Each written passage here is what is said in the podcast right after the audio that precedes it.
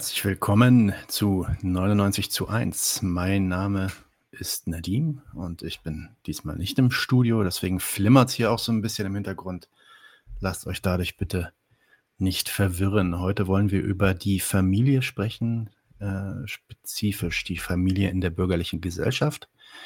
Da bin ich vor kurzem durch einen Fan des Podcasts und Freund aufmerksam gemacht worden auf einen ausgezeichneten anderen Podcast mit dem Namen Kein Kommentar. Der wird von Herbert Auinger gesprochen und der ist zu finden auf der Webseite cba.fro.at. Und äh, dieser Podcast begann vor nunmehr schon so ja, mehr als zwei Jahren mit einer kleinen Serie ähm, zur Familie. Das sind dann, glaube ich, insgesamt 13, 14 Folgen gewesen und das war wirklich extrem lehrreich. Äh, sehr zu empfehlen, sich das auch nochmal im Detail anzuhören. Da ist natürlich, da wird dann auch nochmal einiges mehr gebracht werden, als wir heute in der kurzen Zeit erörtern können. Titel der Serie war Die Familie, Ort des Glücks, Ort der unbezahlten Arbeit, Ort des Psychoterrors, Ort des Amoklaufs. Und äh, weil ich diese Serie so toll fand, haben wir dazu dann auch nochmal den Herbert kontaktiert und gefragt, ob er uns da nicht mal eine kleine Einführung zu geben könnte. Deswegen ist Herbert auch hier. Herzlich willkommen zurück zu 99 zu 1, Herbert. Ja, schönen Abend. Hoffentlich. Bestimmt. Ähm, bis auf den Podcast äh, kein Kommentar, wie gesagt, äh, sind außerdem zwei Bücher von ihm erschienen. Einmal im Promedia Verlag 2000 ein Buch zu Haider, Nachrede auf einen bürgerlichen Politiker und im Jahr 2017 ein Buch zur FPÖ, Blaupausen der neuen rechten, rechten Regierung, der neuen Rechten, Entschuldigung, in Europa. Und dazu wurde bei uns auch schon eine Folge gedreht. Äh, gemeinsam mit Anton hat äh, Herbert über die FPÖ gesprochen. Das ist zwei Monate her. Die könnt ihr hier auch auf dem Kanal finden. Schaut euch das auf jeden Fall an. Gut, ähm, Herbert, wenn ich noch was anderes ankündigen sollte oder du noch was sagen möchtest, äh, schieß jetzt los. Ansonsten legen wir direkt los mit dem Inhalt. Äh, nein, im Prinzip, äh, wenn es nach mir geht, können wir einsteigen. Aber weil du es erwähnt hast, dass das vor über zwei Jahren begonnen hat, äh, ja, da gab es in Österreich äh, eine Reihe von spektakulären Frauenmorden. Die Frauenmorde gibt es immer noch, aber sie sind nicht mehr so spektakulär. Spektakulär damals, weil da wurde zum Beispiel eine Fabrikantin buchstäblich in ihrer Trafik, in ihrem Laden, wie das heißt, abgefackelt. Drei Afghanen haben ein junges Mädel unter Drogen gesetzt, die das nicht überlebt hat.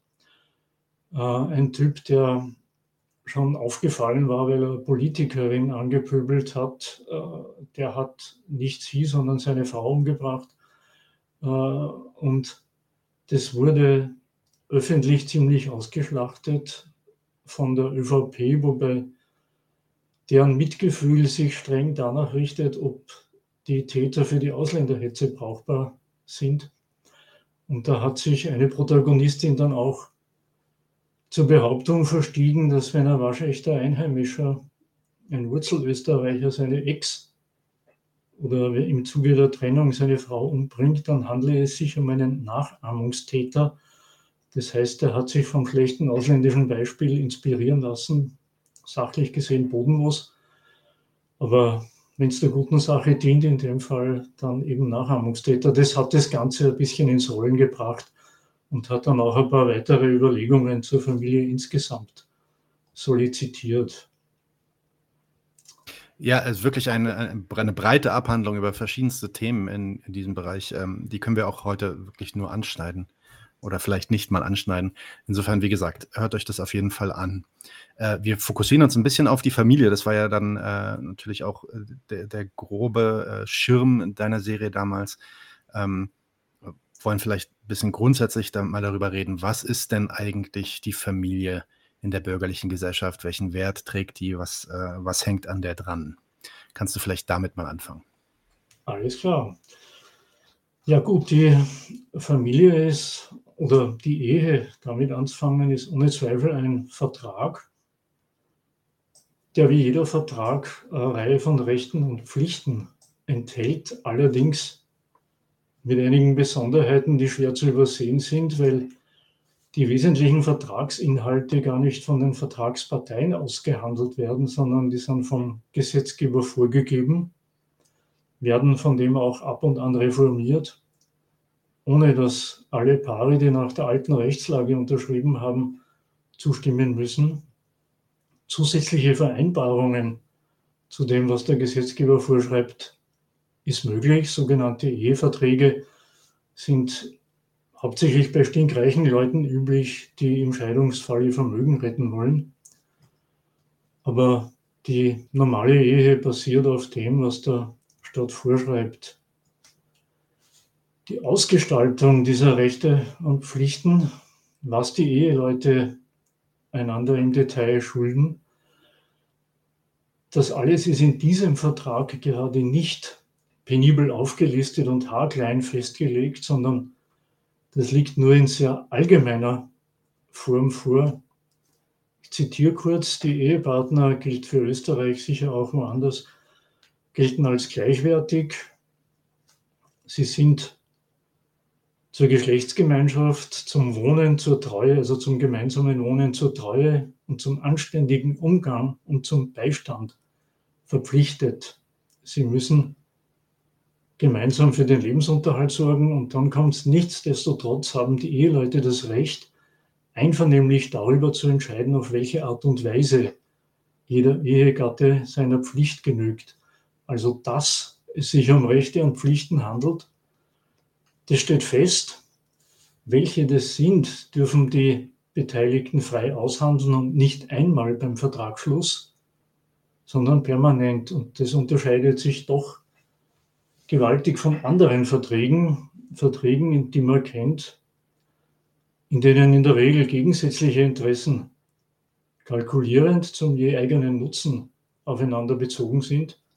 Jede Vertrags Vertragspartei will was, was die andere hat und muss notgedrungen was hergeben. Und deswegen gibt es in der Regel einen beachtlichen Aufwand bei der Vertragsgestaltung, um sich gegen die Interessen der Gegenseite abzusichern. Das alles ist hier nicht der Fall. Einerseits haben sie alle gleiche Rechte, aber sie dürfen sich das alles einvernehmlich modifizieren und in Permanenz aushandeln. Und die eigenartige Struktur, die enthält schon die Möglichkeit, betone die Möglichkeit, dass es da ordentlich kracht. Das hängt eben davon ab, wie radikal die Beteiligten ihre Stellung als Rechtehaber, als Rechteinhaber interpretieren und gegeneinander ausleben. Weil über Wünsche und Bedürfnisse kann man diskutieren, da kann man sich gern streiten und kompromisslerisch werden, aber über Rechte im Grunde genommen ja nicht. Das Recht ist das, das gültige, das absolut gesetzte Interesse. Es ist im Grunde genommen nicht verhandlungs- und kompromissfähig und wird deswegen dann auch von außerhalb von der zuständigen Instanz entschieden, wenn es dann auf die Scheidung zugeht. Es gibt in Österreich im, im Standard, das ist eine liberale Tageszeitung, da gibt es eine eigene feministische Ecke. Und in der Ecke wird öfter die sogenannte feministische Gewissensfrage gestellt. Und eine dieser Gewissensfragen lautet Kampf oder Resignation. Gemeint ist, kämpft die Frau noch um ihre Gleichberechtigung oder resigniert sie? Die feministische Ehre würde natürlich den Kampf verlangen. Aber das leicht schräge bis völlig absurde ist doch, was da für, für eine Alternative aufgemacht wird ist es das, was die Frau äh, bezweckt hat. Kämpfen oder die Niederlage eingestehen. Also wie gesagt, es geht um die Gleichberechtigung in der Beziehung.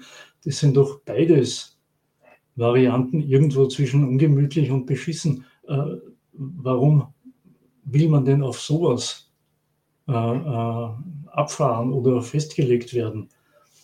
Aber das nur nebenbei, wie gesagt, wenn es ums Recht geht, ist es dann durchaus folgerichtig. Das wäre der eine, die eine Differenz zum üblichen Vertragswesen.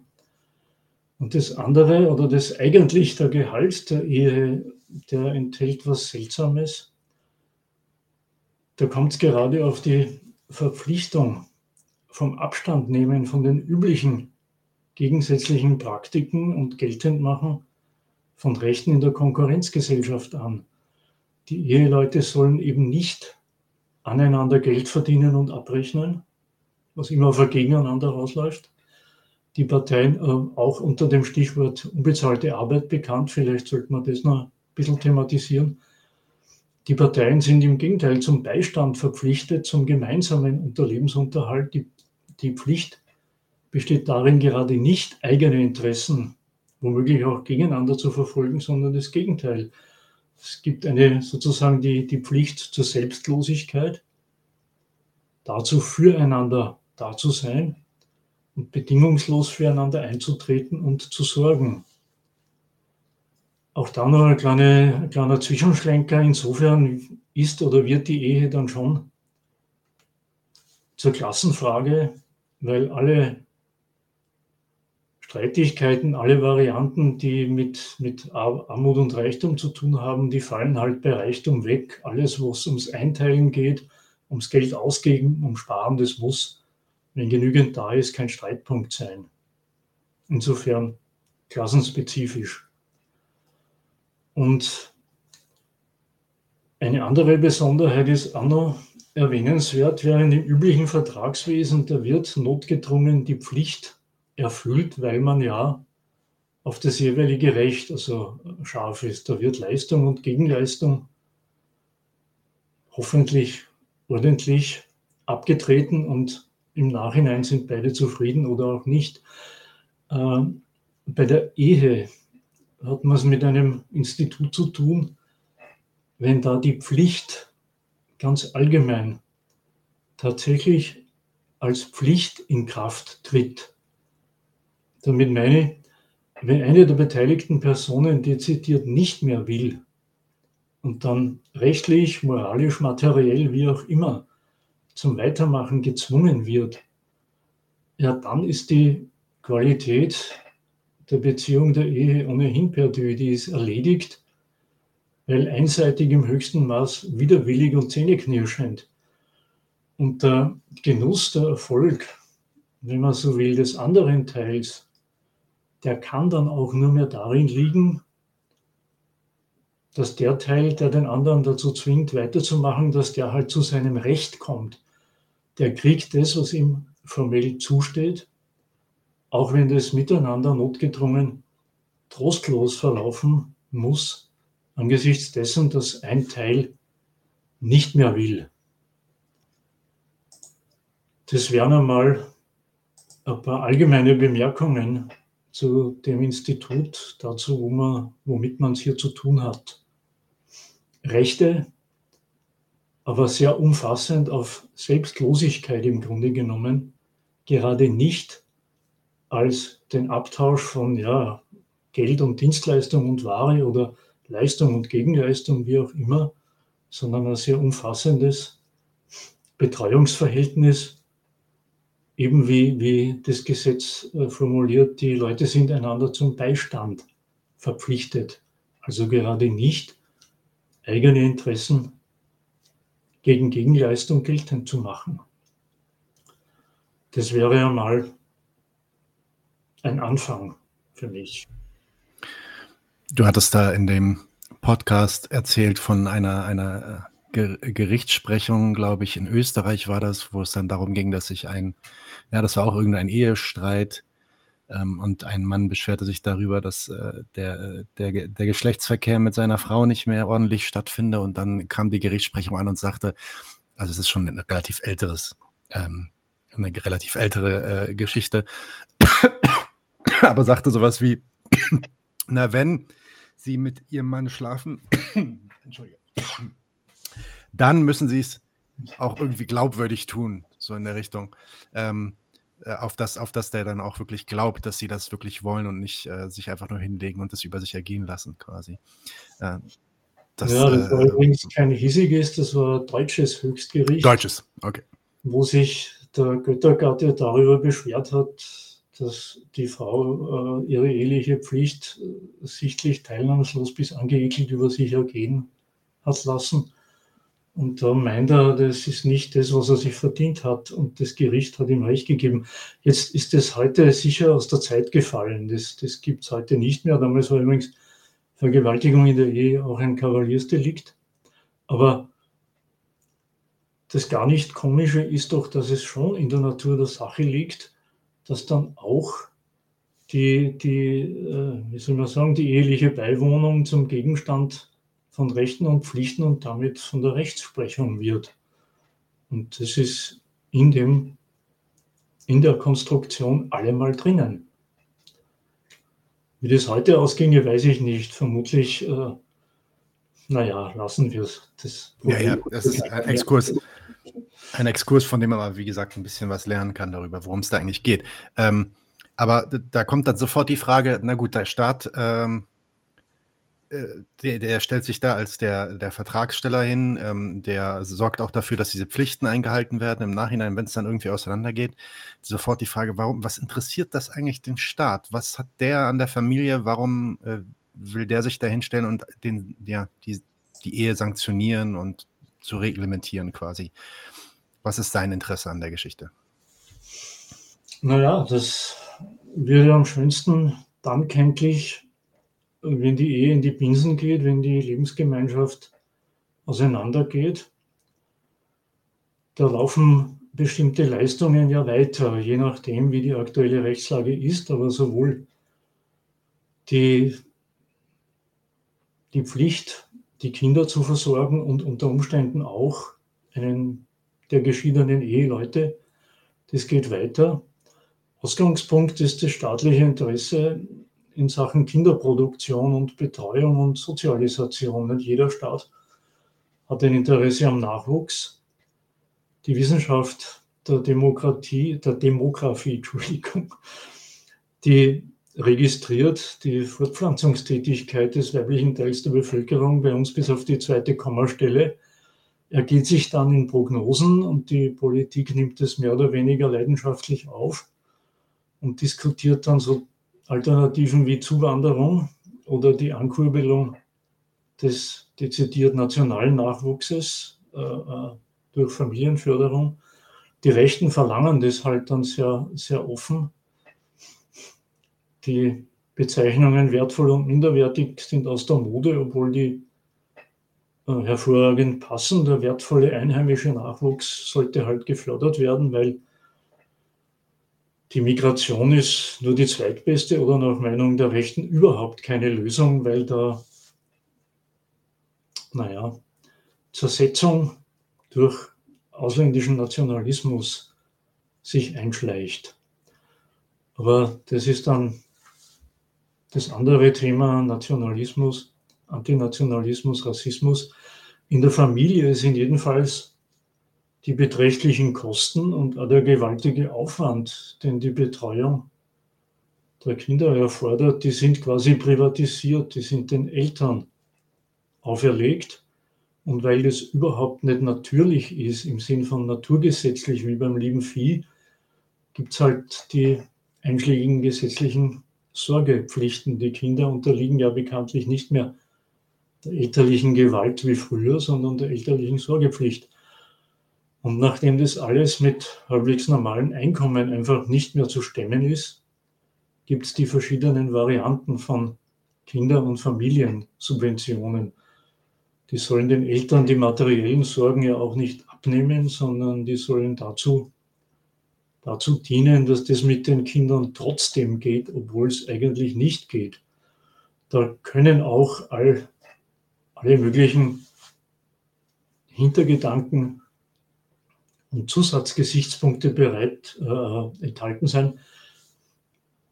Während der vorigen, der schwarz-blauen Regierung hierzulande war es so, dass dezidiert die Familie mit Kindern durch Familiensteuererleichterungen gefördert werden sollten, wohingegen bei Familien mit vielen Kindern das nur auf Leute mit Migrationshintergrund zu beschränken, das ging nicht geht menschenrechtlich, europarechtlich, gleichheitsrechtlich nicht.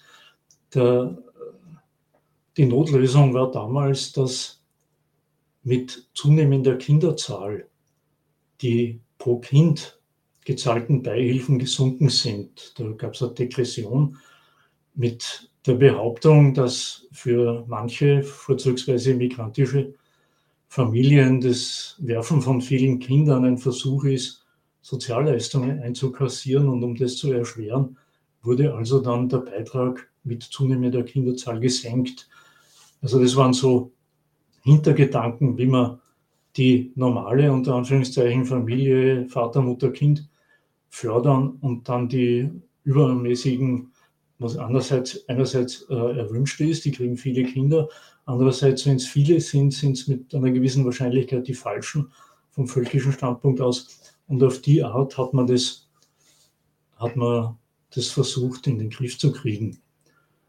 Dass das Herumdoktern im Großen und Ganzen nichts bringt, äh, wird auch immer wieder bedauernd bilanziert. Da gibt es ein ständiges Hin und Her, äh, Familien subventionieren, Kindergeld, Steuererleichterungen. Da, das ist ein Dschungel, da muss man sich, wenn man sich dafür interessiert, mit der aktuellen Rechtslage vertraut machen. In dem staatlichen Interesse, das ist mit völkisch eh schon ein bisschen angesprochen worden, da ist durchaus auch die nationalmoralische Unterweisung der lieben Kleinen inbegriffen, die, die Einführung und die Einübung in den nationalen Wir-Standpunkt, also in die schlechte Gewohnheit, die Welt durch die nationale Brille zu sehen und zu würdigen. Also keineswegs nur die, die quasi materielle Aufzucht, sondern auch die, die geistige Leitung und die nationale Prägung, wenn es geht. Das ist das staatliche Interesse dran.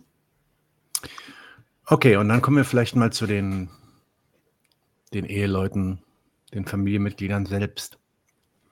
Weil ich meine, so wie du das jetzt kritisierst und erklärst, äh, hört sich das nicht äh, nach einer sonderlich attraktiven Institution an. Ähm, zumindest kann es auch äh, sehr hässlich werden. Und da ist halt die Frage, was interessiert das eigentlich die Leute? Warum wollen die die Ehe schließen? Warum sind die an Familie interessiert? Was bedeutet die Familie für die Bürger in der bürgerlichen Gesellschaft? Ja, ich habe, glaube ich, in einem der Beiträge auch eine bekannte Wiener Scheidungsanwältin zitiert, die spricht da halt aus ihrer Erfahrung. Die kriegt es zwar nur mit denen zu tun, die sich trennen wollen, aber gerade darüber hat sie reichliche Erfahrung, was den Leuten entgeht oder was die eigentlich wollten. Die sagt, äh, ich mag nicht wörtlich nachschauen, das steht irgendwo da drinnen. Die sagt, äh, es geht darum, in einer Welt, von, die voll von widrigen Lebensumständen ist, da für dagegen deswegen jemanden zu haben, der zu einem hält, der für einen da ist, mit dem man diese widrigen Umstände, wenn es gut geht, gemeinsam bewältigt oder wenigstens angeht.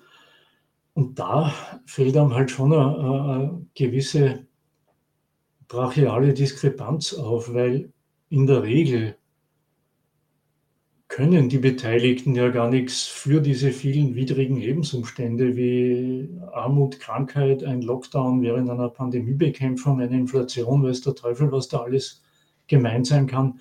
Die können ja vom Verursacherstandpunkt nichts dafür und sie haben in der Regel auch keine brauchbaren Mittel, es sei denn, jemand ist reich. Klar, da, wie, wie erwähnt, der erledigt sich dann vieles, was die Familie stemmen oder leisten soll. Also so hat die das zusammengefasst. Es, man lebt in einer kalten, grauen, unfreundlichen Umwelt und was braucht man da? Na, keine Revolution, keinen Aufstand, man braucht jemanden, der für einen da ist. Und das ist schon eine gewaltige Bürde. Der, die normale oder eine der normalen Formulierungen heißt in, in etwa die Familie, die Beziehung, die Liebe. Das ist das, der Ort des Glücks.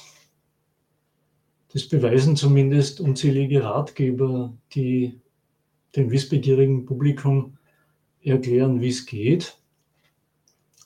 Und da ist Glück jetzt nicht unbedingt in der klassischen, fast, wie soll man sagen, philosophisch emotionalen äh, Richtung gemeint, wo man also von einem positiven Gefühl gerade so überwältigt ist. Das gemeint ist der Sache nach, das, es handelt sich um einen sehr integralen Bestandteil eines erfolgreichen Lebens. Das gehört zum Erfolg heutzutage dazu, dass man ein E oder ein N abkriegt, an Land zieht und hält. Und das allerdings schon, meine ich, wegen der speziellen Bedeutung der Familie als die erwähnte Gegenwelt zur Konkurrenz. Gegenwelt zu Leistung, Anstrengung, Stress, Hamsterrad, Ellbogengesellschaft und wie das alles heißt.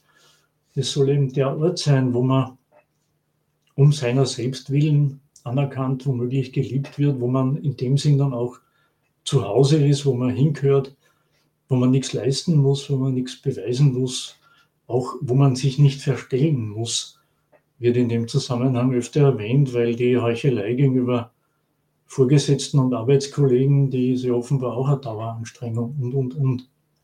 Also das ist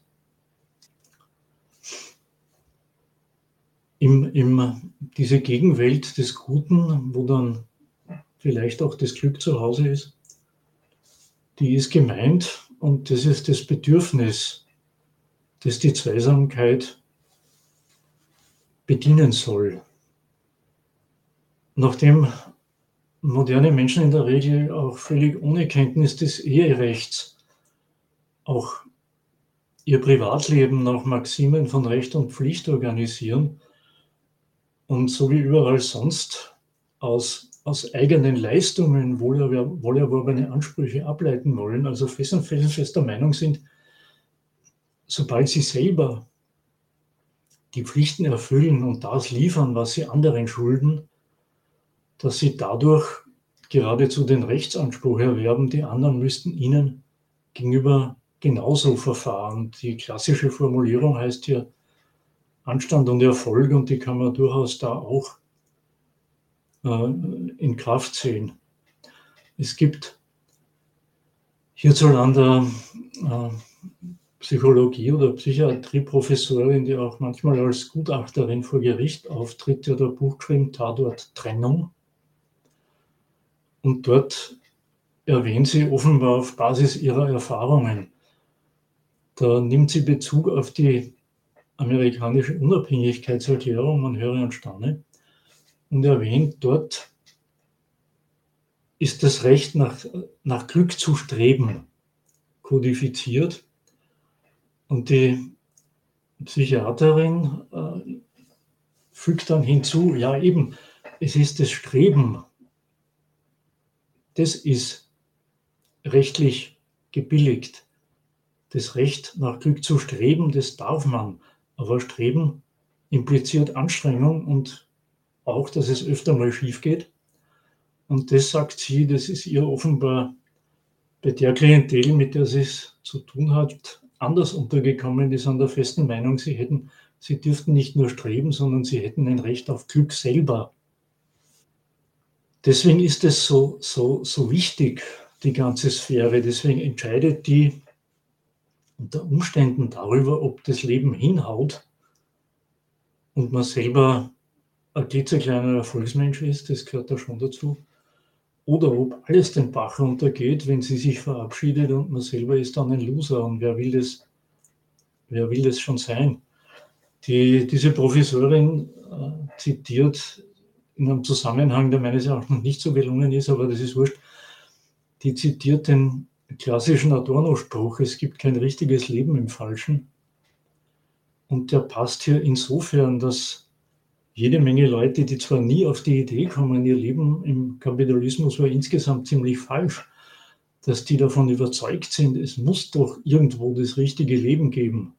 Das muss sein. Und die mehr oder weniger auf Empfehlung der ganzen Gesellschaft oder auch aus Eigeninitiative auf die Idee kommen, naja, das muss dann das Privatleben, die Liebe, die Familie, das muss dann die Sphäre sein, wo das richtige Leben abgeht.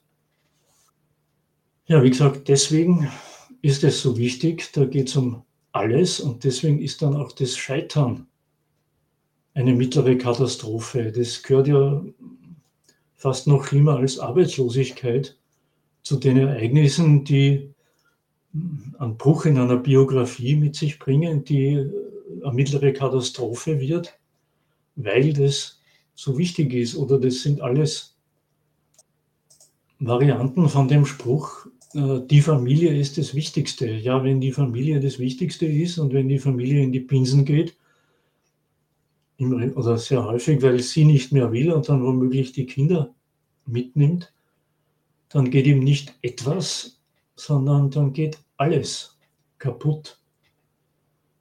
Und wenn der Interessent der Meinung ist, an ihm liegt es nicht, weil er hat alles getan, was nötig wäre, er hat sich das redlich verdient und jetzt steht er vor den Trümmern, dann kann es eben durchaus dazu kommen, dass er an der, die ihm sein Leben verpfuscht, dass er Rache nimmt. Das ist der sehr, sehr triviale Kern dieser Tragödien. Und die sind meines Erachtens auch kein Geheimnis. Vielleicht kann man in dem Zusammenhang das eine noch anfügen, weil, man da, weil da die wohlmeinende Öffentlichkeit und die Feministinnen immer drauf rumreiten wollen, äh, sowas wie ein Besitzanspruch, das gehört sich heute überhaupt nicht mehr. Das wären alles überkommene Relikte vergangener Zeit. Und das meine ich, das ist ein bisschen, bisschen unsauber, vielleicht sogar ein bisschen geschummelt, weil die Ehe und das Recht auf Glück, wie sie halt interpretiert wird, die sind halt sowas wie der Sache nach, auch wenn es nicht so heißt, der wechselseitige Besitzanspruch. Und wenn der Besitzanspruch wechselseitig und gleichberechtigt ist, das nimmt von dem, von dem Recht auf umfassenden Zuspruch, auf Beistand, auf ein gelungenes Leben nichts weg. Und der Besitzanspruch ist übrigens auch im alltäglichen Sprachgebrauch ganz normal. Jeder redet von meiner Frau, meinem Mann, da hat überhaupt kein Problem, niemand ein Problem mit Possessivpronomen. Aber wenn es dann einer in einen Amoklauf ausarten lässt, dann, dann verstehen sie es alle nicht mehr oder tun zumindest so. Und das ist ein wenig geflunkert.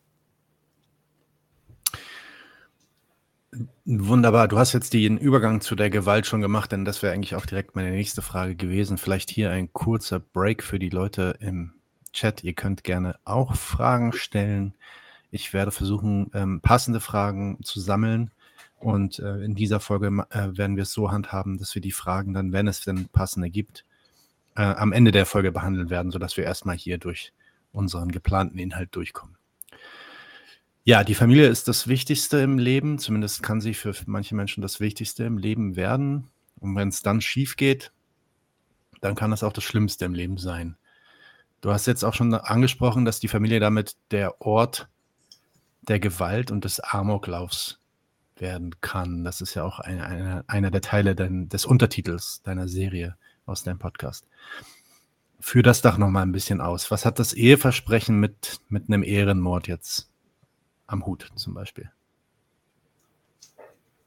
Ja, ich habe in einem dieser Podcasts ähm, noch einen sehr kurzen Suchbefehl, ein sehr brutales Eheversprechen entdeckt. Da ist wirklich alles drinnen.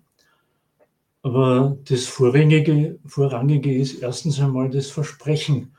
Das geht los mit Ich verspreche, ich glaube, dass ich bei dir bleibe, äh, dass ich zu dir halte, wie auch immer.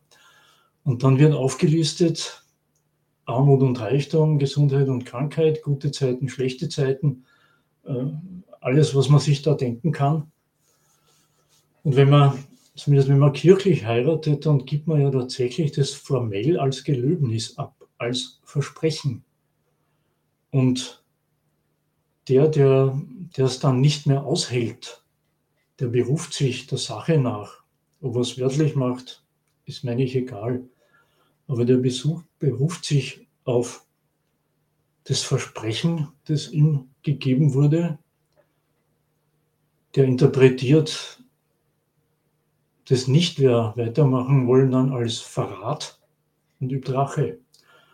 Das ist die, die, die moralische Trias von, von Loyalität, Verpflichtung zur Loyalität absolut, zum Verrat, wenn sie wer verschüßt, und zur Rache. Nicht mehr, weniger aber auch nicht.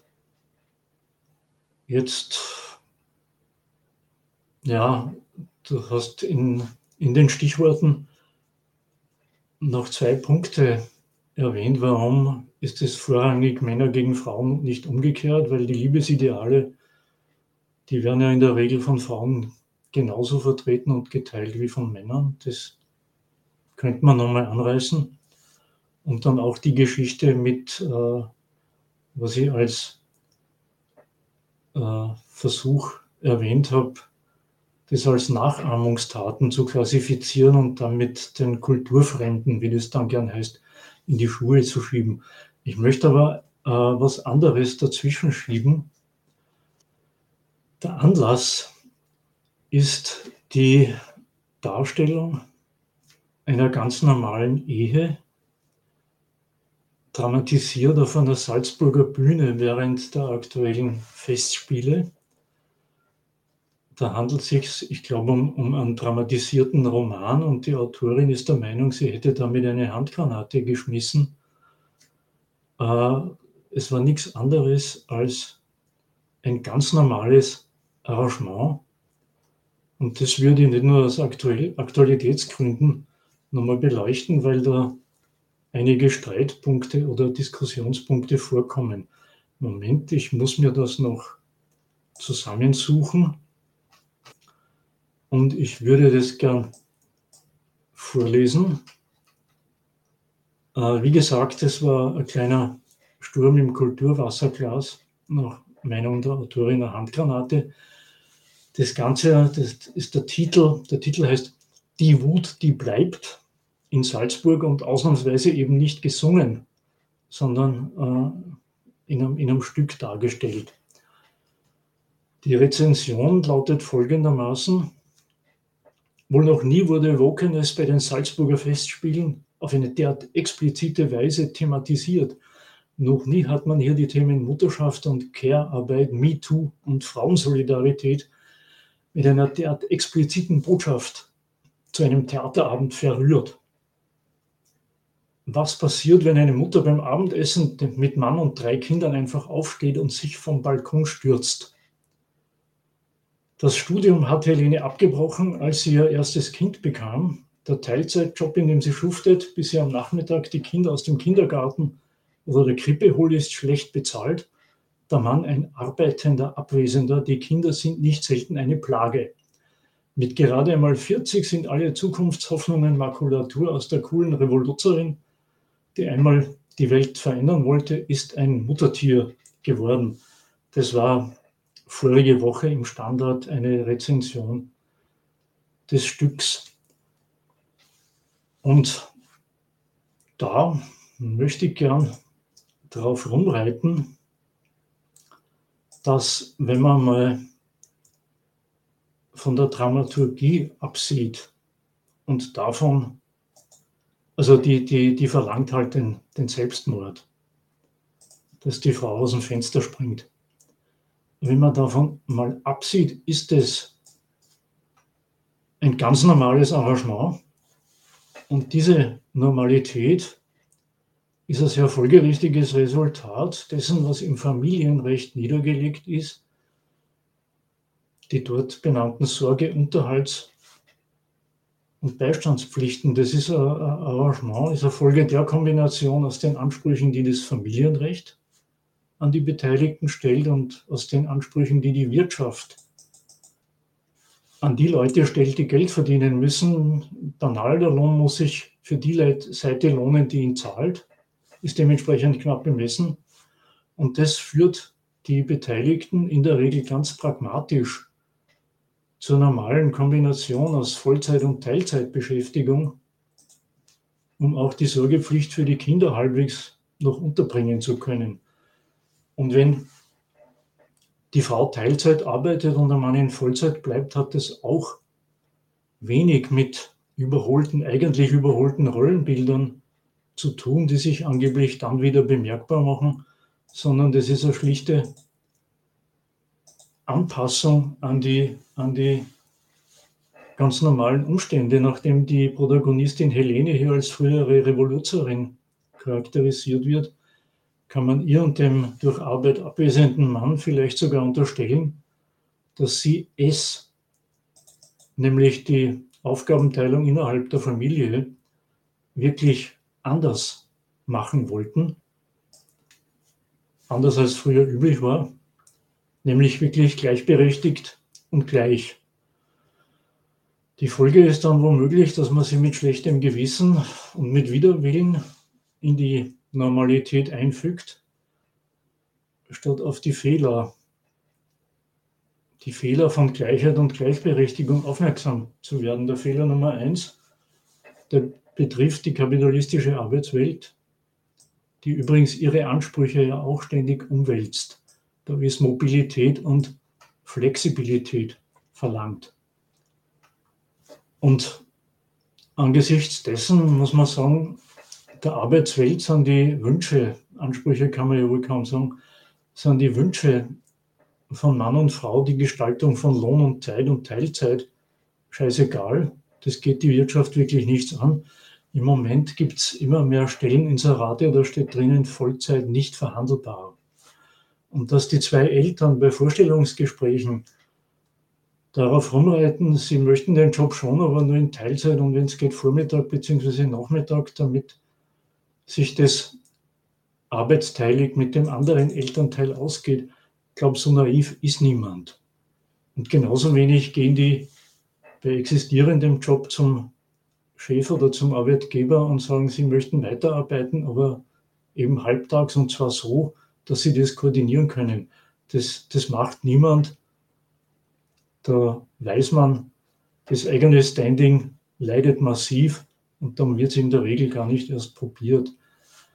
Deswegen bleibt der Mann in der Regel in der Vollzeit. Die Mutter ist durch Mutterschutz und Karenz einmal sowieso von der Berufstätigkeit weg und geht halt dann in Teilzeit weiter, so wie in diesem Theaterstück, äh, wie es dort versucht wurde zu skandalisieren.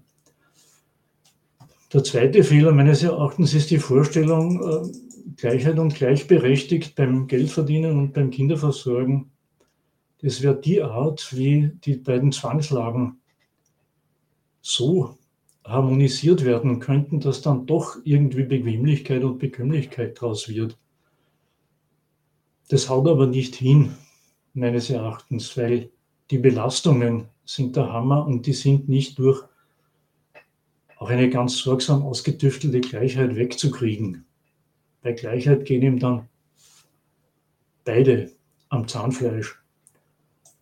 Die Autorin des Stücks, äh, Frau Fallwinkel, die zitiert in einem Interview eine Soziologin mit der Bemerkung, Elternschaft ist radikale Pausenlosigkeit, will schon so sein.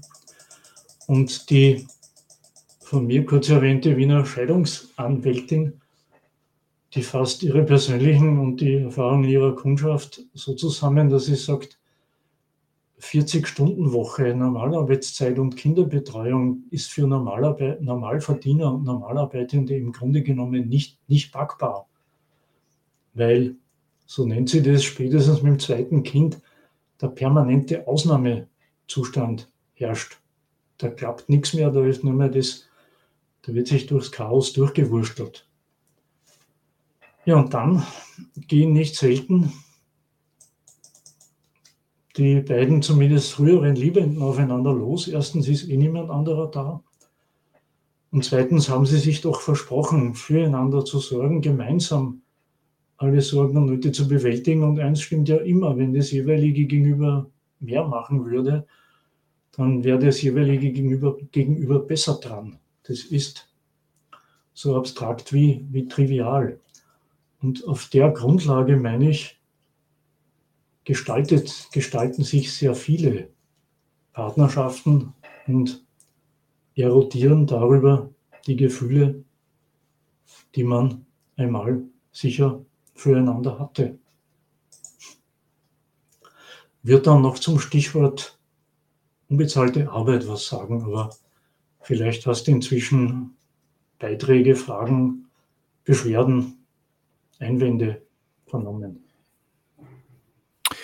Nö, ich, also Einwände, Beschwerden, Fragen noch nicht. Ähm, es ist gerade so ein bisschen die Diskussion losgegangen. Ähm, äh, ja, inwiefern ich weiß gar nicht, ob ich das jetzt selber in eine Frage fassen würde. Lass mich das nochmal zurückstellen. Ich glaube, wir können das vielleicht eher am Ende äh, beantworten. Da geht es nämlich um, um ja, historische Fragen. Inwiefern hat sich, ist die Ehe heute was anderes, als sie, weiß ich, vor hunderten von Jahren noch war? Inwiefern ist da eine historische Entwicklung zu sehen? Mhm. Inwiefern sind das immer noch die gleichen äh, Gegebenheiten wie früher? Also so ein bisschen das Einfordern einer, äh, einer historischen Genese äh, dieser Institution Ehe, die hier anscheinend äh, fehlt. Ähm, aber ja, vielleicht ist wirklich nicht unbedingt mein Thema. Mir reicht echt das Hier und Jetzt und das ist für sich genommen äh, brutal und, und, und anspruchsvoll genug. Dann würde ich gerne mit dem geschilderten Stück in Salzburg weitermachen. Äh, da wird die Autorin interviewt und der Standard fragt, warum wird das Thema der weiblichen Care-Arbeit in unserer Gesellschaft so vernachlässigt? Wird er meines Erachtens gar nicht, er wird benutzt. Äh, und die Autorin sagt dann, auf dem Faktor unbezahlter, unbezahlter Care-Arbeit beruht unser ganzes, unser ganzes Wirtschaftssystem. Wird meines Erachtens hinreichend benutzt, äh, hinreichend thematisiert sie wird eben geschätzt und deswegen auch nicht angefeindet. Die, das, worauf ich raus will, ist eigentlich hauptsächlich dieses, die Bezeichnung, das hat ja für einen irrationalen Ausdruck, unbezahlte Arbeit. Das ist hochgradig unpassend, weil Familie und Elternschaft, das sind nun einmal keine Gelegenheiten zum Geldverdienen.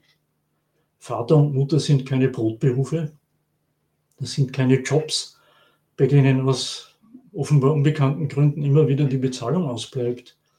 Die, die Reproduktion der Arbeitskraft, die Aufzucht der nächsten Generation, die sind halt mitten im, Kapitalistisch, in dem Kapitalismus dezidiert unkapitalistisch aufgezogen, nicht als Tausch von Dienst gegen Geld, sondern als Pflicht.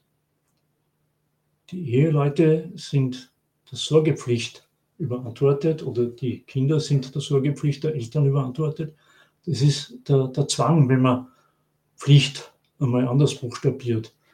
Das merkt man übrigens auch daran, dass die Elternschaft nicht gekündigt werden kann, so wie ein bezahlter Job.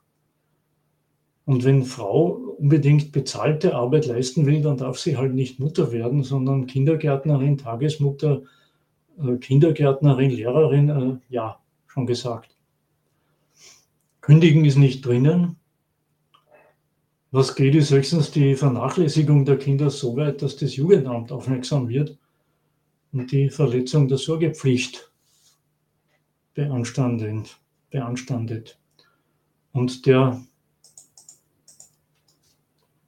arbeitende, abwesende Gatte ist in dem sinnreichen System auch verpflichtet, nämlich unterhaltspflichtig, nicht nur für die Kinder, sondern auch für die nicht oder Teilzeit arbeitende Frau. Wenn die Frau nichts oder wenig verdient, dann muss das Geld, von dem die Familie lebt, eben woanders verdient werden. Und so, meine ich, reißt auch gegen die besten Absichten diese sogenannte Aufgabenteilung und Arbeitsteilung ein.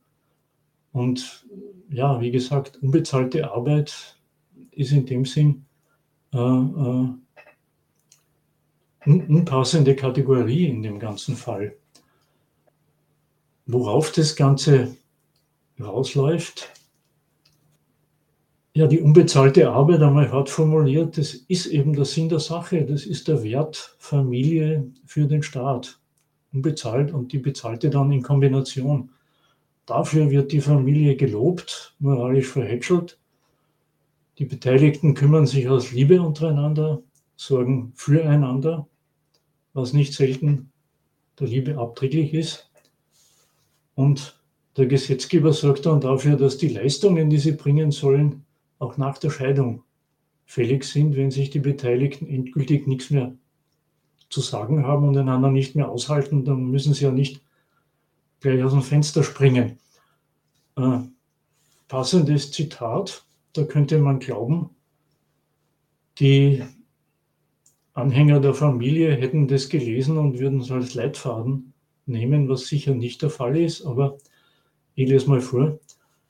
Familie gibt Halt, Sicherheit und Geborgenheit in jeder Lebenslage. Wichtige Aufgabe der Politik ist es daher, die erforderlichen Rahmenbedingungen anzubieten, damit die Familien in Österreich weiter gestärkt werden, um den Alltag und die Herausforderungen des Lebens bestmöglich zu meistern. Das ist aus, der, aus dem Regierungsprogramm der vorigen, der türkis-blauen Regierung aus dem Jahr 2017.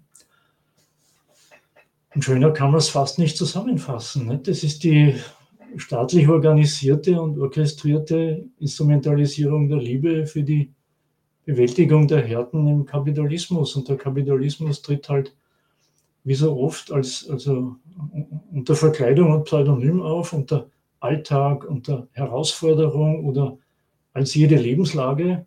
Und aus diesen Lebenslagen erwächst offenbar das Bedürfnis nach Halt, Sicherheit und Geborgenheit. Und das ist offenbar nirgends anders zu befriedigen. Die Gesellschaft und die Wirtschaft bringt es vor und die Familie ist dann der große Lückenbüßer, der das alles kompensieren soll, der das alles, was man vermisst, trotzdem liefern soll. Wir erinnern uns an die Pandemie. Ja, die hat ja niemand bestellt und die Familien bzw. die Mütter durften es dann ausbaden. Das ist das, wofür die Familie gefeiert wird vom Staat.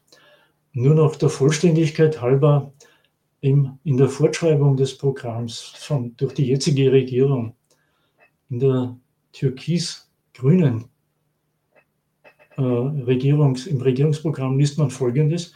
Familien sind die wichtigste Gemeinschaft der Menschen. Ja, da schau her. Familien geben Halt, bieten Schutz und Zuversicht und helfen einander in schwierigen Lebenslagen. Das ist also tupfgleich wie, wie bei Türkis Blau vorher. Und da muss man sich schon ein bisschen wundern. Da bieten doch äh, eine menschenrechtlich orientierte Demokratie, der Rechtsstaat, der Sozialstaat, der so bildet, bietet ja das alles nicht, Halt, Schutz, Zuversicht, bla bla bla und von einer unglaublich leistungsfähigen Marktwirtschaft ganz zu schweigen. Ja, nach Meinung derer, die es wissen wollen, bleibt letztlich alles an der Familie hängen und damit man den Grünen nicht Unrecht tut, da gibt es eine Ergänzung. Die neue Bundesregierung anerkennt die Vielfältigkeit unterschiedlicher Familienmodelle, die Kindern ein gutes Leben ermöglichen. Das ist also die grüne Anschrift. Auch gleichgeschlechtliche Paare, Alleinerzieherinnen und Patchwork-Familien leisten die wertvollen Dienste, für die die Familie über den grünen Klee gelobt wird. Ja, mal bis daher. Okay, ähm, zwei, zwei größere Themen haben wir noch, aber vielleicht äh, würde ich noch mal zwei kleinere Fragen zwischenschieben, die äh, jetzt auch im Chat kamen. Ähm, vielleicht eine, weil du die auch gerade aufgebracht hattest und vielleicht könntest du das Argument noch mal kurz wiederholen, weil es wurde nicht ganz klar, warum du meinst, der Begriff unbezahlte Arbeit wäre der falsche Begriff in dieser Situation. Ist das, ist das deswegen, weil äh, ja richtige oder wirkliche Arbeit ähm, äh, diesen Sachverhalt gar nicht beschreibt oder war die Erklärung anders? Naja, äh, man kann auch so einsteigen, Arbeit hier und heute, das ist etwas, was man für andere gegen Geld leistet wenn ich mir das Frühstück mache oder zwei Leute äh, kochen was und essen das dann, dann ist das nicht Arbeit, sondern sie kochen was für sich. Das kann man dann auch noch verallgemeinern auf das Befüllen des Geschirrspülers und so weiter. Der Knackpunkt an der Sache sind, meine ich, die Kinder. Nicht? Weil wenn zwei Leute ihren, ihren Haushalt organisieren, dann organisieren sie halt ihren Haushalt. Innerhalb der Schranken von Zeit, Geld und Reproduktion der Arbeitskraft, aber das ist nicht Arbeit. Im Familienrecht steht es dann dezidiert anders drinnen. Das ist Pflicht. Das ist als Zwang organisiert. Wer heutzutage in, im christlichen Abendland und nicht nur da Kinder kriegt, der ist halt auf, weiß nicht, 18 Jahre festgenagelt oder sogar bis dazu, dass die sich selber unter, äh, erhalten können. Und das wird ihm vom Staat aufgebrummt. Das ist nichts, was mit Dienstleistung und Bezahlung organisiert ist. Deswegen die Bemerkung, das ist unkapitalistisch organisiert. Das ist die, wenn man es hyperidealistisch formulieren will, der, der, Missbrauch der Liebe, das ist deswegen ein blöder Ausdruck, weil das unterstellt ja sowas wie einen Gutbrauch oder einen korrekten Gebrauch und da wüsste ich nicht, wie der geht, aber das kann man alles den Liebenden überlassen. Nur äh, deswegen passt der Ausdruck unbezahlte Arbeit nicht, dass das äh, ganze System daran hängt. Ja, das ist schon ziemlich getroffen, das tut es. Aber die, die, die Bezeichnung passt nicht. Mir ist übrigens auch nicht bekannt, das Schlagwort gibt es ja schon länger. Äh, wenn das ernst gemeint ist, dann müsste endlich mal wer, eine Juristin, einen Vertragsentwurf vorlegen. Wer soll denn unterschreiben? Der Gatte? Na, der hat schon unterschrieben beim Heiraten, also der Staat. Gut. Äh, wenn das der Fall ist, dann würde die Betreffende vermutlich sehr schnell daran erinnert werden, dass da nichts zur Debatte steht, weil das als Pflicht geregelt ist. Und das weiß auch jeder. Und darum ist mir nicht bekannt, dass jemand so einen Vertragsentwurf vorgelegt hätte. Und darum, äh, ich befürchte, unter Anführungszeichen, der, der Topos, der unpassende, der fügt sich halt ein in die lange Litanei folgenlosen Jammerns. Äh, was anderes kann ich nicht drin erkennen es kommt wieder mal zur Geltung, Frauen werden untergebuttert, Frauen werden benachteiligt und das mag ja alles stimmen, aber da wäre doch einmal eine Nachfrage fällig, ja, in welchem Kontext denn bitte? Worin spielt sich denn das alles ab? Hat das ein System oder, oder ist das alles ein unglücklicher Zufall, weil ständig wird gehackelt auf gut Österreichisch oder malocht, wie man im Altreich sagt? Und die, die, die Gehaltsüberweisung bleibt ständig aus und kommt nicht und kommt nicht. Das passt doch nicht. nicht? Das, die, die das sagen, nehmen es selber nicht ernst. Mir ist auch nichts bekannt, dass dann wenigstens zu einem großartigen Kinderbetreuungsstreik aufgerufen wird, indem die sagen, ja, ohne muss nichts los, ab jetzt schlaft nichts mehr oder es, es wächst Kohle rüber. Und wie gesagt, alles das äh, als Hinweis, die Redeweise passt nicht. Die taugt nichts. Okay, und dann ähm, ein, ein, ein weiterer nach, nachhakender Kommentar. Als du äh, darüber gesprochen hattest, dass, äh, ja, dass sich äh, Pflichten ausbilden, sowohl gemeinsame Pflichten, die die Ehepartner gegenüber haben, als auch dann spezifische Pflichten, je nachdem, in welcher Rolle man sich da befindet. Da kommt hier die Frage, woher kommt dann eigentlich diese Verteilung der spezifischen Pflichten ähm, und die, die auch ja relativ hartnäckig sich hält, dass zum Beispiel der Mann äh, arbeiten gehen muss, die Frau immer zu Hause bei den Kindern sitzt. Ähm, und da kann man sicherlich noch einige andere aufzählen. Ähm, ja, vielleicht führst du das nochmal aus. Du hast es auch schon angesprochen, aber du kannst es, glaube ich, nochmal ausführen. Ja, da möchte ich mich aber leicht schmunzeln aufs Familienrecht zurückziehen. Die, die Rechte und Pflichten dürfen sich die Beteiligten völlig frei, einvernehmlich, wie das heißt, untereinander ausschnapsen. Und dass die traditionelle, sogenannte traditionelle Rollenverteilung so aussieht, wie sie aussieht, äh, habe ich mir so klar gemacht, ja, im Fall des Falles, dass der Mann mehr verdient, wenn er vielleicht ein bisschen älter ist, soll ja vorkommen, auf der sogenannten Karriereleiter ein bisschen weiter ist, das gibt es alles, dann ist das ohne Zweifel ein Faktor. Der, der mehr verdient, bleibt in der Regel in der Vollzeit. Und wie erwähnt, die, die Frau fällt ja ohnehin aus, zumindest beim Mutterschutz. Gut, das sind nur ein paar Monate. Und dann in der Karenz und spätestens dann merken sie, wenn die Karenz vorbei ist, dass sich äh, beide Vollzeitjobber mit der Kinderbetreuung nicht ausgehen. Also ich, ich sehe das als wirklich ganz pragmatischen Umgang mit den ungemütlichen, feindlichen Verhältnissen, in, um beides unter einen Hut zu kriegen, ja, um die Kinder zu versorgen und um die nötige, um die nötige Kohle anzuschaffen. Und ja, so erkläre ich mir das. Sehr, sehr, sehr unspektakulär. Und bloß nicht die Vorstellung, dass mit dem Kind die Frau eine Verwandlung erfährt und in eine alte Mutterrolle zurückfällt. Das glaube ich nicht, sondern das ist mehr eben die Kombination. Irgendwer muss sich um die Kinder kümmern und die Kohle muss ja auch reinkommen, von der die Familie die Einkäufe bezahlt. Wunderbar. Okay, dann zwei heiße Themen haben wir noch. Ähm, das erste ist äh, vielleicht nochmal ein Sprung zurück äh, zu der Frage mit der Gewalt in der Familie. Äh, und die Erklärung, die du da gebracht hast, wenn man mal genau zugehört hat, ist, ist natürlich eine Erklärung, die eigentlich ähm, in, in der Form für beide Geschlechter, sowohl für den Mann als auch für die Frau, zu gelten hätte. Nun ist es aber so, und das ist empirisch wirklich ähm, äh, eindeutig nachweisbar, dass da die Verteilung wirklich extrem Richtung äh, ja, der Mann ist das Element, Element der Gewalt in der Ehe äh, schwingt. Wie erklärst du dir dieses Ungleichgewicht, dieser Verteilung? Ja. Ja, ich bin das, worauf ich gekommen bin, ist schon, es gibt offenbar eine deutliche, nennen wir es halt einmal Geschlechterdifferenz. Hm, wollte dann auch nicht weiter grübeln über Männer-Frauen-Bilder und, und auf, auf, die Genese, sondern einfach mal das Ergebnis meines Erachtens charakterisieren. Beide sind der Meinung, das ist das Wichtigste, beide sind der Meinung, das darf nicht scheitern.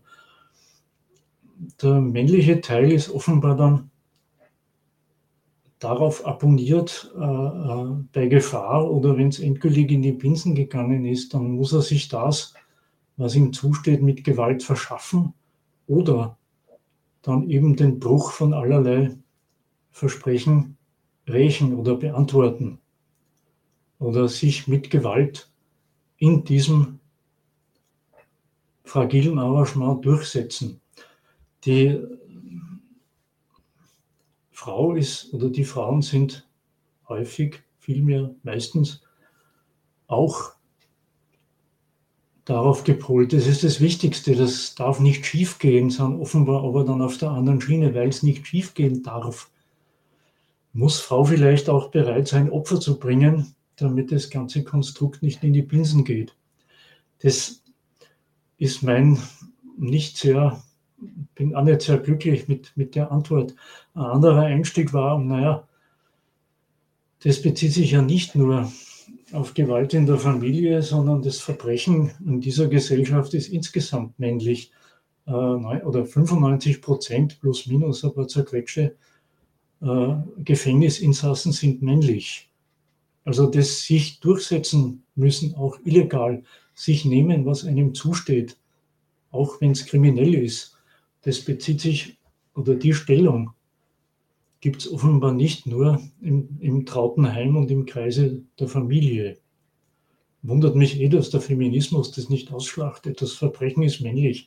Das wäre doch mal eine Botschaft. Aber hm, wie gesagt, in die Richtung habe ich gedacht. Und dann ist mir noch was in, in Erinnerung gekommen bin nicht sicher, ob das wirklich was dazu beiträgt, ob das ein erhellendes Beispiel ist, aber ich erzähle es einmal, hm, muss halt überlegen. Bin einmal in einem Film hängen geblieben, der heißt äh, Femizid in irgendeinem dritten Programm. Da geht es um das im Titel benannte Thema. Das meiste habe ich vergessen, das schildert halt Beispiele, sogenannte Einzelfälle.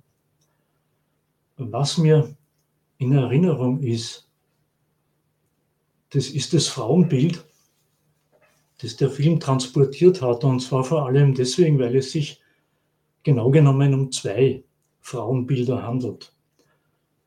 Der eine Typus Frau, der da vorgestellt wird, das sind die Rechtsanwältinnen, die Mitarbeiterinnen in Beratungsorganisationen, in Frauenhäusern, in den Institutionen, die sich halt um verprügelte Frauen kümmern, wenn die Beratung suchen oder wenn die ins Frauenhaus endlich flüchten wollen.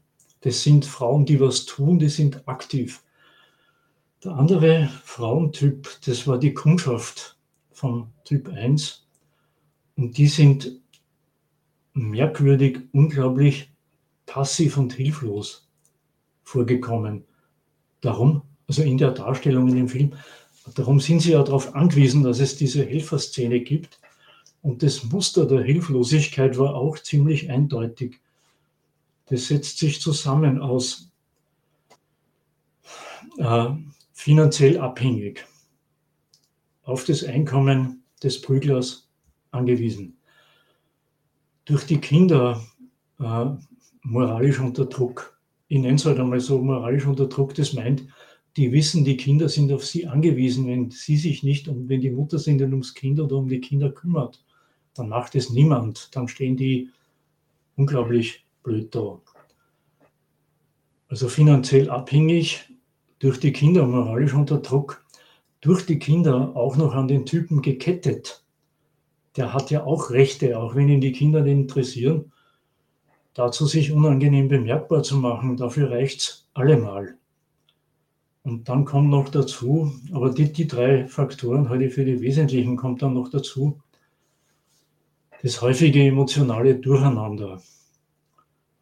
Er hat ja auch gute Seiten. Es tut ihm ja leid, er kommt mit Schokolade, mit Blumen, er weint manchmal, er sagt, er wird sich ändern und bla bla bla und tut es dann nicht. Also da geht es hin und her, da fällt die Entscheidung abzuhauen ja auch nicht leicht, weil das ist ja für die Frau das Eingeständnis, dass da das Wichtigste womöglich gescheitert ist. Und wenn sie es tut, dann riskiert sie vielleicht auch was, weil er dann erst recht durchdreht, kann ja alles sein. Also mit anderen Worten, die, die, die Frauen, die sitzen irgendwie wirklich in der Falle und die sind dann auch händeringend an die Unterstützer, auf die Unterstützer angewiesen, die ihnen da hoffentlich, hoffentlich raushelfen. Aber aus der Situation ist es mir dann plausibel vorgekommen, wenn sie ihn umbringt, er ist weg, sie geht in den Knast, die Kinder bleiben über. Und, aber wie gesagt, das ist vielleicht auch nur eine ein erläuterndes Stereotyp, nicht mehr. Auf mehr bin ich nicht gekommen. Okay. Ähm, eine Frage habe ich aus dem Chat gesammelt, aber dann will ich trotzdem jetzt noch, bevor wir die angehen, zu unserem letzten Themenblock kommen, nämlich, äh, das hattest du auch schon erwähnt und angeschnitten in deinen Ausführungen, die Frage nach den kulturell verschiedenen Familienbildern.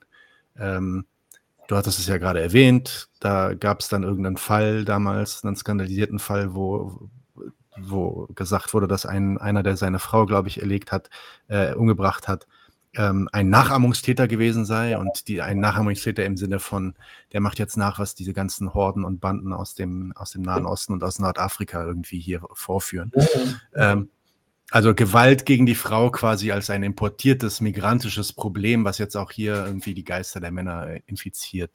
Was hast du denn dazu zu sagen, zu dieser? Ähm ja, erstens sicher nicht. Da braucht es in keiner Weise migrantische Vorbilder, da braucht es überhaupt keine Vorbilder.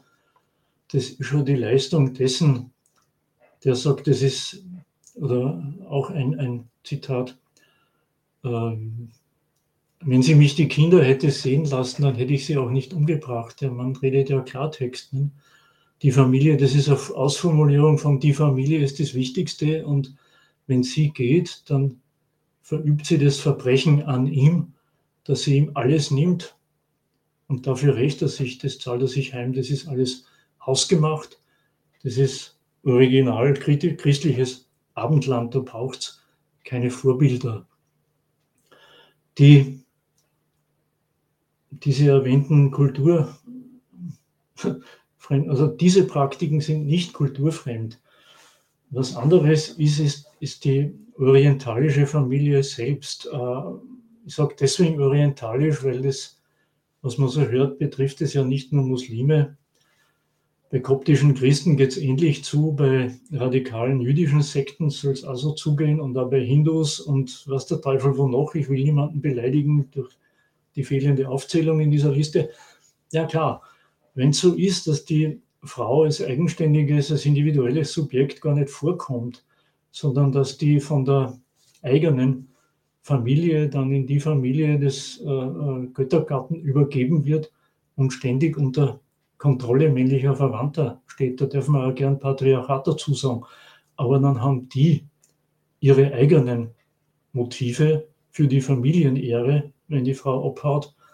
Und ja, das, das liegt halt dann in, in den dortigen Vorstellungen von Recht und Pflicht einer Gattin. Aber dass das, was hier abgeht, dass das alles importiert wird, das leuchtet mir einfach nicht ein. Ich habe einmal äh, versucht, mir den, naja, den makaberen Spaß zu machen, aber es ist lächerlich nicht. Es ist lächerlich, wenn man äh, äh, ein kleines historisches Forschungsprojekt anleiern will und die Frage stellt, wie war denn das vor der Migration oder bevor es. Das ist lächerlich, nicht? Also lassen wir es, bevor Gastarbeiter gab und der ganze Schmarrn. Das, ja, da müsste man, da müsste man schon ordentlich weit zurückgehen auf jeden Fall und dann mal gucken, ob es damals auch Frauenhäuser gab oder nicht. Ja. Und die, ja, ja, die sind nicht wegen der Migranten eingerichtet worden. So ist das, ja. Ähm, okay. Gut, ich wäre mit meinem Inhalt durch. Ich habe auch jetzt noch eine Frage bekommen, die eventuell ganz interessant sein könnte. Du musst mal sagen, ob die passt oder ob du da was zu sagen möchtest oder eher nicht, Herbert. Ähm, die Frage ist nämlich, kann Herbert nochmal eine Einmalung, äh, entschuldige bitte, kann Herbert nochmals eine Einordnung in ein paar Sätzen zum umkämpften Schlagwort des Herrschaftssystems des Patriarch Patriarchats geben? Was erklärt das, also das Patriarchat oder dieses Herrschaftssystem? Was ist daran verkehrt? Was ist daran ein Mythos? Kannst du da was zu sagen? Das ist sicherlich auch nochmal ein Thema für eine eigene Folge. Insofern, mhm. äh, wie du möchtest.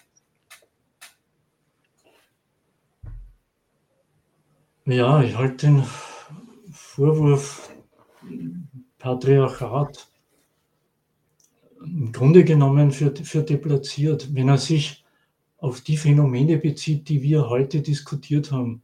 Die moderne bürgerliche Familie, auf Basis der Gleichberechtigung der Frau, wo keine Frau in die arrangierte Ehe gezwungen wird, meistens zumindest, wo die Frauen und ihre Haberer sich aus freien Stücken finden und sich dann unter dem Druck der, wie das so schön heißt, der Widrigkeiten des Lebens in Arrangements finden, wo sie halt einerseits, ja, wie soll ich sagen, so ein Wohngemeinschaftsarrangement haben, wo man halt die Fixkosten teilt und sich den Alltag irgendwie organisiert, was, wenn man ohnehin ständig zusammenhängt, in einer Wohnung sicher kostengünstiger ist als in zwei, wo allerdings auch die Gefahr besteht, dass man sich auf die Nerven geht. Das, das, da halte ich den Vorwurf Patriarchat für unpassend. Es mag ja sein, dass es da Differenzen gibt. Es mag ja sein, dass Männer klare Vorstellungen haben von einer familiären Arbeitsteilung, von dem, was die Frau zu erledigen hat. Bin nichtsdestotrotz der Meinung, dann müsste sich die Frau halt auf die Hinterfüße stellen und sagen, so nicht. Und ja, mehr fällt mir dazu nicht ein, weil die, die, das wäre eine böswillige Unterstellung von mir jetzt, wenn ich sage, die Frau will das nicht, sie will lieb und nett sein und ihr Haberer ist dann sauer, wenn sie sich äh, wert, ja, das muss sie dann wohl in Kauf nehmen, nicht? weil immer nachgeben um des lieben Friedens willen, das bringt sie ja garantiert auch nicht. Oder sich in das, in das einfügen und Opfer bringen, damit, es einem besser geht, das kann nicht klappen. Und also gerade in dem, in dem zitierten Fall von, von der Wut, die bleibt bei Frauen, die in dieses Hamsterradl eingespannt sind von Teilzeit und, und, und Kinderbetreuung, ich halte es nicht für glücklich, das äh, als patriarchalisch zu denunzieren, weil da habe ich eher das Gefühl, da will jemand das aus der Gegenwart oder aus Mitteleuropa ein bisschen wegrücken, eben zu Folgen von, von Strukturen oder Phänomenen erklären, die überholt sind. Aber die, die heutige populäre Arbeitsteilung ist das Resultat der Anpassung an die heutigen Strukturen. Und da bricht sich nichts meines Erachtens patriarchalisches äh, Bahn. sondern, oder, oder wenn, dann meine ich, äh, würde ich gern zurückfragen, äh, auf welches Phänomen hier und heute bezieht sich denn das Etikett Patriarchat? Was ist damit gemeint? Vielleicht kann man, da, kann man so in eine, in eine gedeihlichere Diskussion. Aber ich habe nicht unbedingt vor, das Schlagwort mit Leben zu erfüllen, dort wo es passt. Stichwort orientalische Familie, ja, immer klar, da ist die Frau unter Kontrolle der, der, des Familienoberhaupts und seiner Stellvertreter. Klar, da ja. Aber hier leuchtet mir nicht ein. Okay, gut. Jetzt haben wir schon einige Themen angeschnitten. Wir sind auch schon weit über eine Stunde hinaus. Ähm, das ist ja, war ja dann tatsächlich auch so in deinem Podcast, dass sich dann, ich weiß nicht, ich glaube sogar bei der Folge 5 meintest du, okay, das wäre jetzt die letzte Folge. Am Ende sind es dann aber doch 13 Folgen geworden, weil dann immer wieder Feedback und Kommentare kamen. Immer wieder was passiert und speziell die, die Berichterstattung, die, die naja, gut, okay, so ist es. Ja, und also, also wollte ich bloß sagen, wenn jetzt weiter Fragen sind oder Kommentare kommen und Themen offen bleiben, und äh, dann können wir auch nochmal drüber reden, da noch eine Fortsetzung zu, zu machen. Äh, derweil auf jeden Fall vielen Dank, dass du dir die Zeit genommen hast, um uns deine äh, Ansichten dazu erklären. Ähm, und genau, ich glaube, äh, ja, wir bleiben in Kontakt für mehr auf jeden Fall. Vielen Dank an die Leute in den Kommentaren und in dem Chat, dass ihr mitgemacht habt. Habt alle einen schönen Abend und bis bald. Danke dir, Herbert. Bis dann. Servus. Tschüss. Leute, wir brauchen eure Hilfe. Wenn euch dieses Video gefallen hat, klickt auf Like, abonniert den Kanal und vergesst nicht das Glöckchen zu drücken, damit ihr benachrichtigt werdet, wenn wir neuen Content droppen. Außerdem solltet ihr uns überall folgen, wo wir verfügbar sind. Das ist Facebook, Instagram, Twitter und Twitch. Und wenn wir irgendwelche Ankündigungen machen oder Posts, dann shared, was das Zeug hält. Gebt uns all eure Liebe. Wir haben mittlerweile ziemlich signifikante Kosten. Wenn ihr es euch irgendwie leisten könnt, unterstützt uns doch auf Patreon. Dann kommt ihr auch in den Genuss verschiedener Vorteile, wie zum Beispiel Zugang zu unserer Discord-Community oder Zugang zu den ultra geheimen Patreon-Episoden, die wir dort posten. Außerdem könnt ihr uns natürlich auch über PayPal Spenden zukommen lassen. Außerdem haben wir mittlerweile einen eigenen Online-Shop. Das heißt, wenn ihr euch immer noch fragt, was ihr euren Lieben zu Weihnachten, Ostern oder sonst wie schenken könnt, geht dorthin und kauft duftes Merch. Alle Links dazu hier in der Beschreibung oder auch auf unserer Webseite 99 zu 1.de. Vielen Dank fürs Dabeisein, danke für die Unterstützung und wir sehen uns in diesem Theater.